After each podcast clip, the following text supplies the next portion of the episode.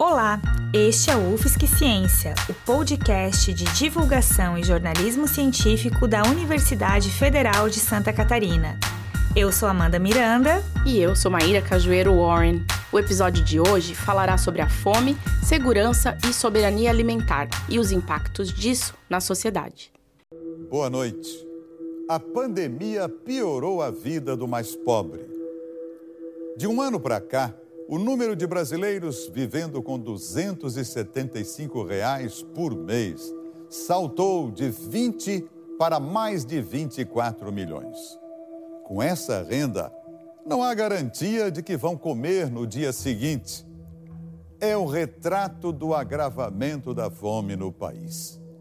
23% dos brasileiros dizem que não tem comida suficiente em casa. Os dados de uma pesquisa divulgada pelo Instituto Datafolha neste ano escancaram uma realidade que vemos nas ruas, nos semáforos, nas portas do supermercado. Uma parte grande do Brasil sente fome. Mas a questão que fica é como isso é possível se temos um grande território e uma indústria de produção agrícola que se orgulha de alimentar 10% da população do mundo. Parece que a conta não fecha e algumas histórias ajudam a olhar para isso. Aos 53 anos, Margarida Messiano de Souza está prestes a se formar como educadora do campo pela Universidade Federal de Santa Catarina. Margarida recolhia as sementes dos alimentos que caíam de caminhões de distribuição para depois plantar. E fazia isso num terreno público, às margens de uma rodovia. Em pouco tempo, cultivou uma agrofloresta. E tudo que a gente poderia pegar de, de frutas, porque o que cai no chão, que o caminhão derruba, eles não catam para levar para vender, eles deixam para o lixo, né? Uhum. Então, isso aí as pessoas que precisam podem ajuntar do chão e trazer bastante coisa todo dia, para reaproveitar. E a gente ia, ia lá, além de ir nessa feira que eles davam uma sacolinha na mão da gente, a gente catava o que podia nessas condições ali. Uhum. E a gente chegava em casa, lavava bem, preparava os alimentos para as crianças e fazia o aterro. E desse aterro brotava a árvore. Margarida vivia uma situação que hoje se chama de insegurança alimentar. Ela era beneficiária de projetos que distribuíam alimentos a populações vulneráveis. Foi o gosto pelo plantio que começou a mudar sua história. O termo insegurança alimentar começou a se tornar mais popular quando imagens de pessoas comprando ossos para consumo próprio foram amplamente divulgadas e debatidas durante a pandemia de Covid-19. Hoje, segundo dados da Rede de Pesquisa em Soberania e Segurança Alimentar e Nutricional, 125 milhões de brasileiros convivem com algum nível de insegurança alimentar. Isso é mais da metade da população. Pedaços da costela dianteira do boi geralmente usados para fazer sopa. O quilo custa em torno de R$ reais. Neste açougue, os ossinhos não são vendidos, são doados. A ordem da dona é deixar ao redor deles um pouco de carne e gordura. É o que atrai uma multidão duas vezes por semana. O direito humano à alimentação adequada foi sonegado a milhares de brasileiros. As estatísticas são certeiras ao indicarem que estamos diante de um problema. Um relatório elaborado por uma rede nacional de pesquisa concluiu que 9% dos lares do país convivem com a fome. Segundo a professora Maria Cristina Marcon, do Departamento de Nutrição da Universidade Federal de Santa Catarina, há uma relação entre os conceitos de soberania e segurança alimentar e direito humano à alimentação. Eu gostaria de incluir mais um conceito, o direito humano à alimentação adequada. Conceito estes que se relacionam profundamente e por, e por serem terem uma característica intersetorial, ou seja, quando a gente fala de direito humano à alimentação adequada, de segurança e soberania alimentar e nutricional, estamos falando de todos os aspectos que envolvem a vida humana. E essa vida de sendo desenvolvida de forma plena, integral, né, em sua plenitude. Então, assim, quando falamos de alimentos, eles, a gente pensa que ele deve ser saudável, tanto na sua produção, seja na produção agrícola ou industrial, como também ela tem que ser a demanda da população tem que ser atendida.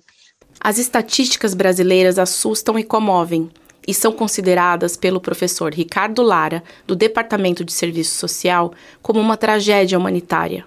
Ao analisar as contradições que levam um país com alta biodiversidade e território a ter tanta gente sem comida, ele explica que o capitalismo é o principal causador do problema. Então, essa é a grande tragédia da humanidade. Né? Nós temos uma produção de excedente gigantesca, isso é resultado e produto do capitalismo, porque é o modo de organização social que melhor proporcionou, diante das revoluções técnico-científicas, das revoluções dos modos de produção, produzir alimentos com grande, né, com, em grande quantidade. Em razão disso, que faz com que é, sempre temos que questionar quais alimentos são produzidos, com quais finalidades, que geram necessariamente a riqueza e a pobreza de quais classes na sociedade. As contradições começam no nosso modo de produzir alimentos. Para se ter uma ideia, estamos entre os principais produtores de soja do mundo. No ano passado, produzimos mais de 123 milhões de toneladas, de um total de 355 milhões. A soja é um commodity utilizado na alimentação de animais.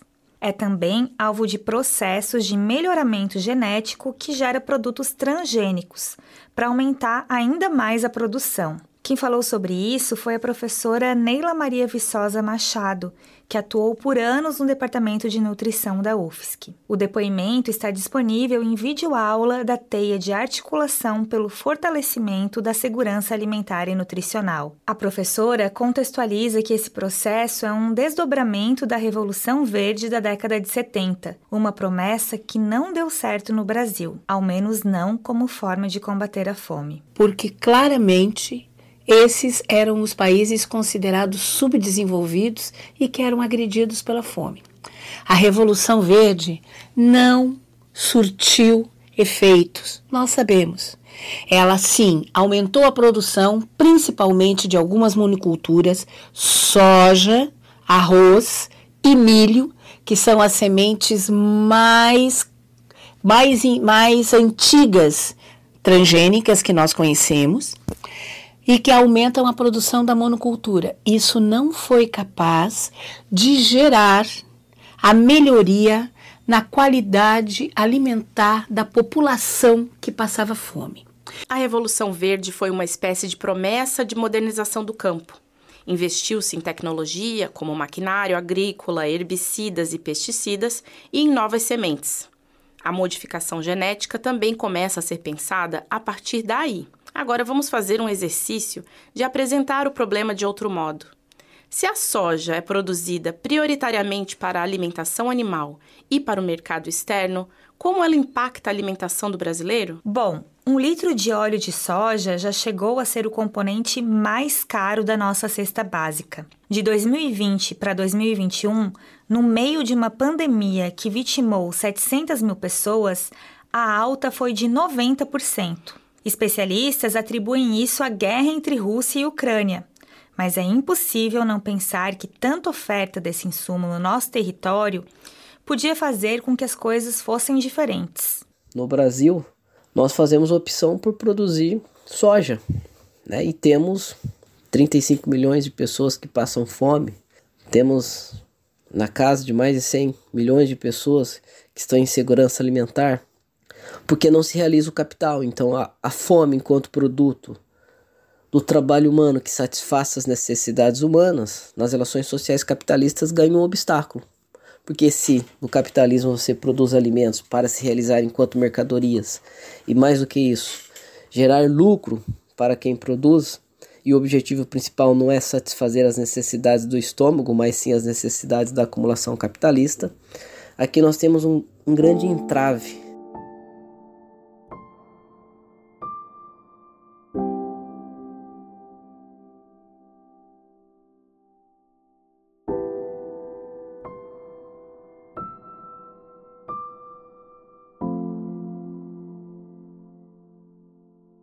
Os termos soberania e segurança alimentar e nutricional existem justamente para potencializar esses debates sobre o que nós produzimos, para quem produzimos e em quais contextos.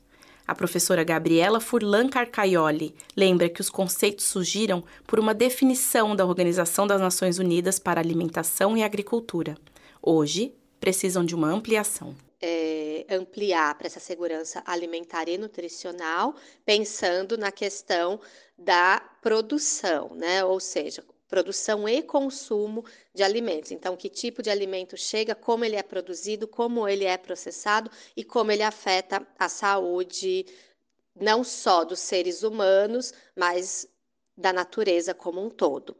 Né? Bom, para que a gente supere isso e chegue e também amplie, ampliando nessa ampliação do conceito né, da soberania alimentar e nutricional a gente pensando então em toda essa cadeia produtiva, é importante pensar então das pessoas que fazem parte dela, né, dessa cadeia pro produtiva. Então a gente precisa pensar além, a gente precisa pensar na soberania alimentar. A professora Marília Gaia, coordenadora do Laboratório de Educação do Campo e Estudos da Reforma Agrária, difere segurança e soberania alimentar e nutricional. Ela explica que, enquanto uma traduz um direito, a outra se refere à autonomia. A soberania alimentar é um conceito que amplia o nosso entendimento de segurança alimentar.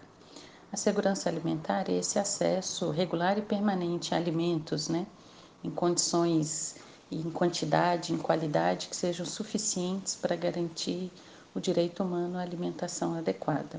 Mas a soberania alimentar é mais ampla porque aqui a gente está falando da autonomia de um povo em relação à sua alimentação, no sentido de conseguir determinar o que vai ser produzido, quem vai produzir, como que as pessoas vão acessar esses alimentos produzidos, é, direcionar políticas públicas em relação à alimentação. Então, soberania alimentar diz dessa possibilidade de lutar contra a fome, contra os processos de desnutrição e garantir então essa segurança alimentar para todos os sujeitos da população. O caso de Margarida, a agricultora que plantou e cultivou uma agrofloresta em um terreno às margens da rodovia, é um exemplo de como tanto a segurança como a soberania alimentar e nutricional podem vir do acesso à terra. No Brasil, existe uma população de 29,37 milhões de pessoas vivendo na área rural. Isso representa cerca de 15% da população, a maior parte dela no Nordeste. Margarida saiu do campo para a cidade em busca de melhores condições de vida, mas nunca perdeu o hábito de cultivar. Foi isso, somado à sua necessidade, que de alguma forma lhe garantiram acesso à alimentação morei no campo, nasci, me criei lá. E em 97 vim para Santa Catarina. Onde, onde que tu nasceu e se criou? Quedas do Iguaçu, Paraná.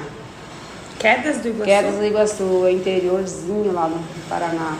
Aí eu morei 10 anos em Foz do Iguaçu. Uhum. Em 97 a gente veio pra cá.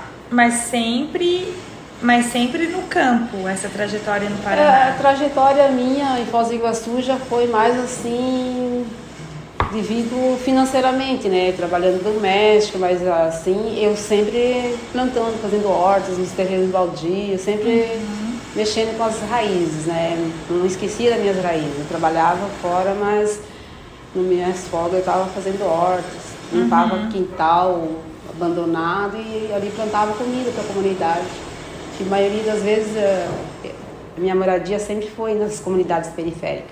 Mas há mais contradições sobre isso do que podemos supor.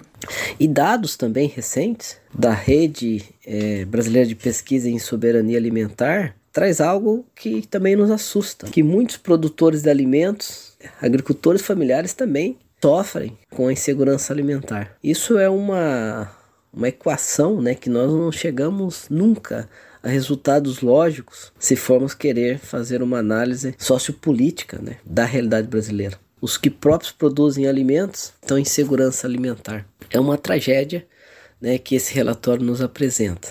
O campo né, tem um papel importantíssimo, né, porque é aquela história né, de sempre: se o campo não planta, a cidade não janta, né? A gente diz muito além disso, né? Se o campo não planta, a cidade não toma café da manhã, não almoça e nem janta, né? Então o campo precisa plantar, o campo precisa ser valorizado. Como que o campo poderia melhorar a questão da soberania alimentar é primeira coisa, tendo terra, né, para que os camponeses né, e sujeitos né, do campo possam plantar, mas possam plantar alimentos né, e não commodities. Essa é uma, é uma questão fundamental. Né? Os camponeses querem plantar alimento, né, não querem plantar commodity. Né? E é de onde vem também grande parte do alimento no Brasil é da agricultura familiar.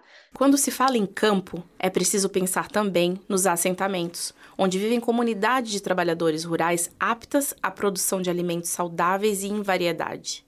Quem fala sobre isso é a professora Marília Gaia, que antecipa outra questão fundamental para o debate, a da agroecologia. E, sobretudo nos assentamentos, busca-se aí a produção de alimentos saudáveis, a diminuição da utilização de insumos químicos sintéticos e a possibilidade, então, de que a população acesse é, os alimentos de forma justa, alimentos saudáveis, é, alimentos que garantam a diversidade regional, a, a diversidade sazonal e a riqueza cultural do nosso país. Então, os assentamentos podem contribuir sim no combate à fome, porque são territórios onde se busca a promoção, a produção e a promoção de saúde a partir da produção de alimentos, que é algo essencial então e necessário e segue necessária a reforma agrária ainda em 2023. A agroecologia conecta a produção agrícola à sustentabilidade, gerando alimentos da nossa biodiversidade e livres de agrotóxicos. São alimentos seguros, produzidos num contexto justo e que respeitam o solo e a natureza. Por isso que nós, na segurança alimentar, defendemos com muita força a questão da agroecologia, porque é o único sistema que, para nós, consegue responder pela dimensão alimentar presente no sistema de segurança alimentar e nutricional e no conceito de SAN. E a dimensão nutricional, que tem a ver com o indivíduo, com a nossa saúde, com as questões nutricionais que perpassam os alimentos, com a questão do processo de produção desses alimentos, com toda, todos os envolvimentos nutricionais dos alimentos. Mas a insegurança alimentar, ela também está direcionada ao ambiente, né? Ou seja, né, como que o alimento é produzido e também processado. Então, o que a gente tem que problematizar, né? O uso de agrotóxicos, as tecnologias, né, que que não vão considerar princípios, né, como os organismos geneticamente modificados, transgenia, né, é, insumos, né, agrícolas que vão é, modificar esse alimento, né, e que isso vai afetar diretamente a saúde não só humana, como do, do solo, né? Como da natureza como um todo. Agora, em relação se é possível envolver grandes produtores na conquista da soberania e da segurança alimentar aqui no nosso país, essa é uma discussão que renderia aí é, muito debate e está envolvida entre as grandes contradições presentes aqui no nosso país dentro deste assunto, que é um país com essa dimensão continental com essa infinidade de terra e esse número tão grande de pessoas em situação de fome ou de insegurança alimentar.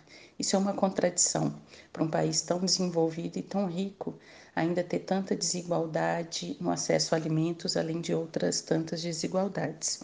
Então, se é possível que grandes produtores se envolvam nesse tema, obviamente que é.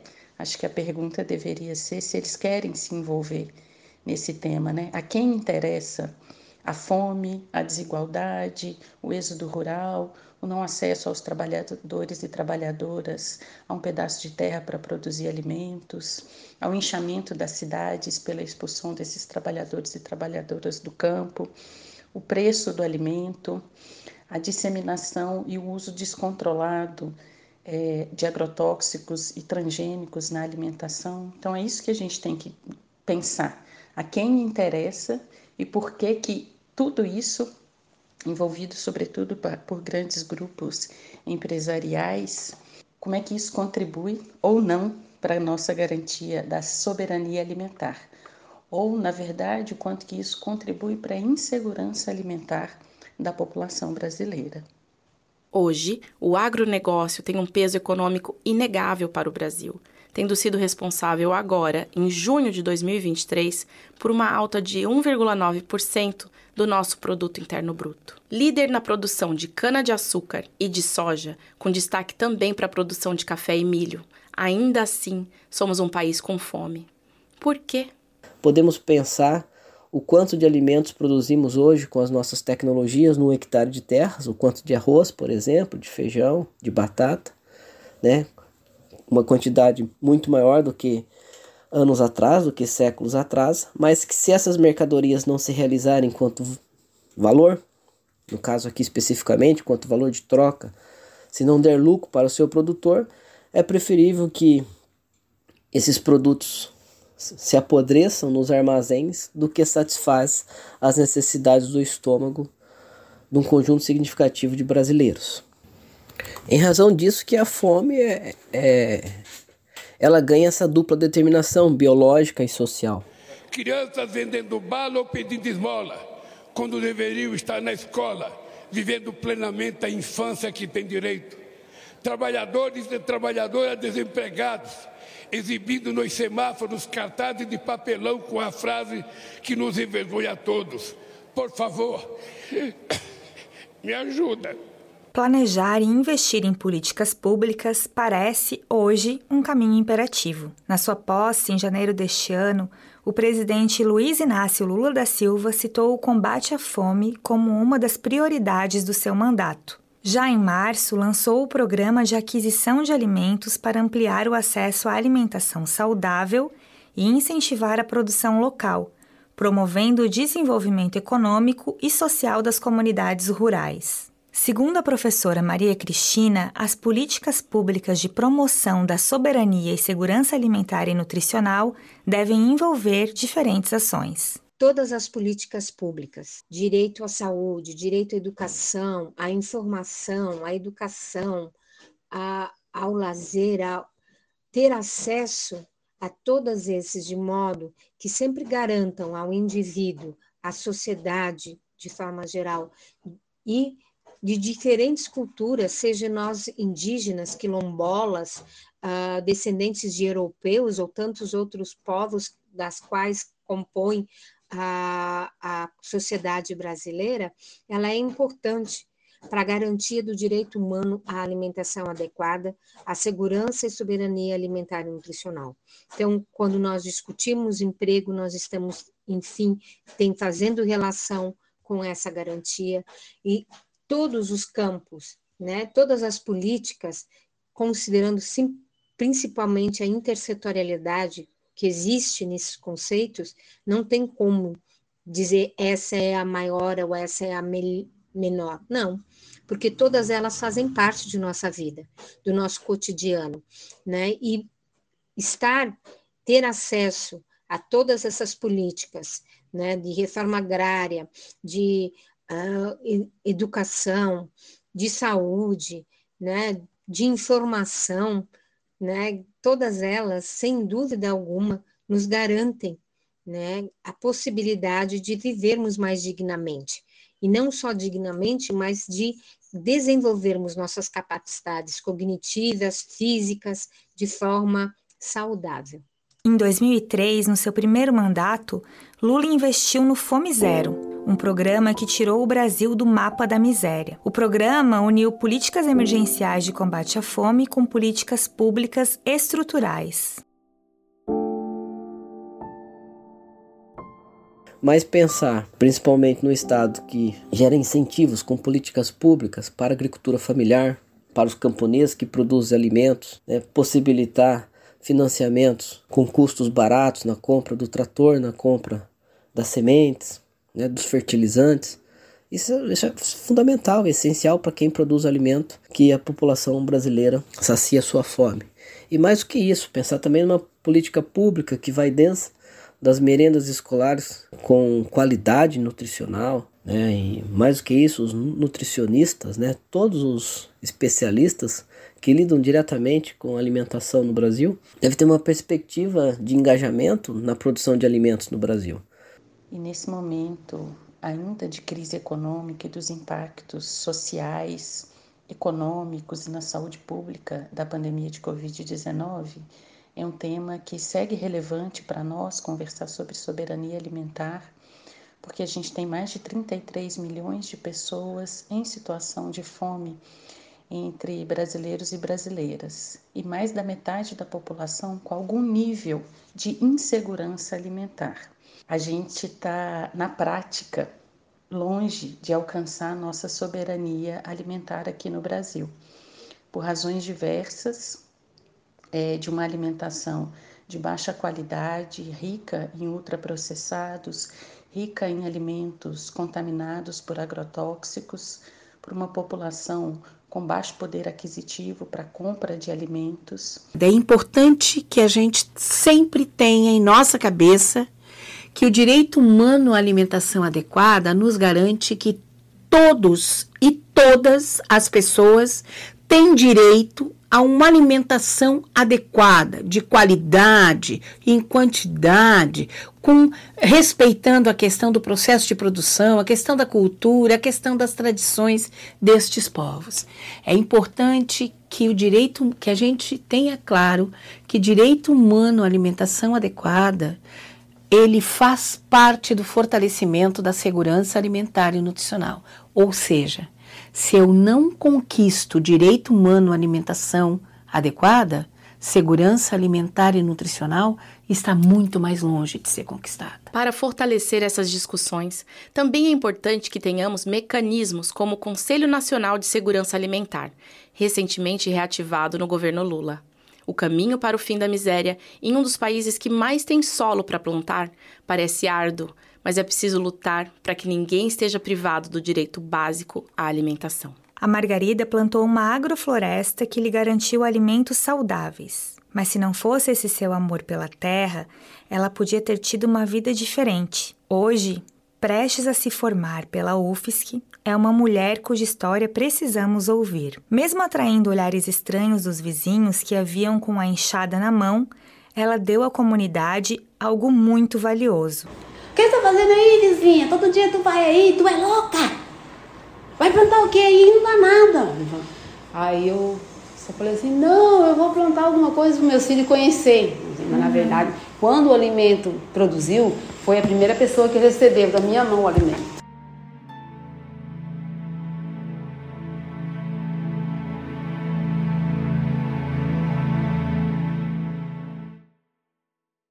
UFSC Ciência é uma produção da Agência de Comunicação da Universidade Federal de Santa Catarina. Entrevistas, roteiro, produção e edição de Amanda Miranda. Locução de Amanda Miranda e Maíra Cajueiro Warren.